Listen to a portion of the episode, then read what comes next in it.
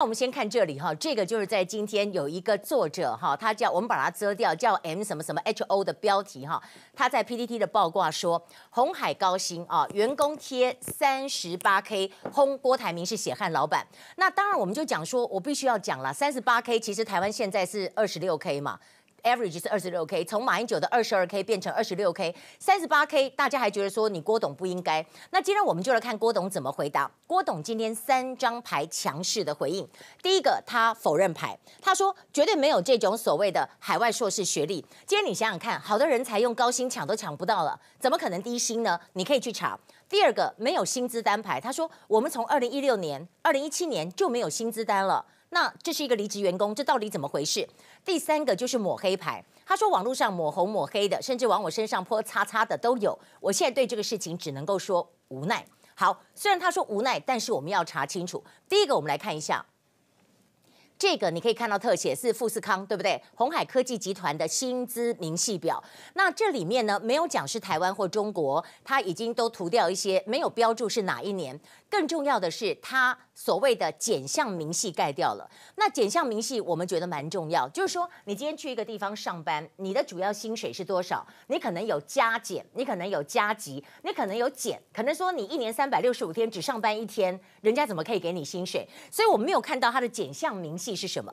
然后呢，在这里，其实这个这个所谓的网络的爆料不是今天才发生。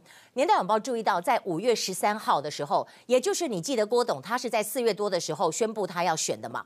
五月十三号的时候，PTT 就有一个人发了一个文，他就说红海薪资表长这样，不好，西要小二声哈。三年半没加薪，当时就已经一个礼拜之前就已经在发动了。所以今天郭董就讲说，现在红海的起薪啊，大学的毕业月薪是四十五 K，硕士呢是五十 K。他说你先，那就说绝对不可能有所谓三十八 K 这个说法。那当然网络上大家就说啊，不，你先贴学历嘛，你看学历是怎么样，要不然就是抹黑呀、啊。你先证明你真的有国外硕士的学历。好，那回到这里，我们来看。你当然往下再追嘛，这个再追，那这个爆料者是谁呢？爆料者是谁呢？其实在这里网络上就有人在柯南办案，他们就说哈，哎，跑步哥，你连 ID 都不换的，为什么这样讲？原来二零一六年红海有一个工程师，他说自己被红海人资逼退，在厂区里面跑给人资追，俗称叫做红海跑步哥。那这个红海跑步哥他有发什么文呢？那我们就在想，这次贴出这个薪资单的这个 M 什么什么 HO，他是跑步。不哥吗？这个我们不知道，但是我们看看这个 M 什么什么 HO，他呢在昨天到今天有发了两篇文。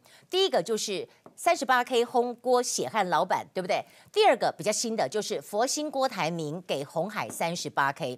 第三个还包括什么？郭台铭看到同婚通过如何如何，所以感觉起来到底是不是跑步哥不晓得。好，那我。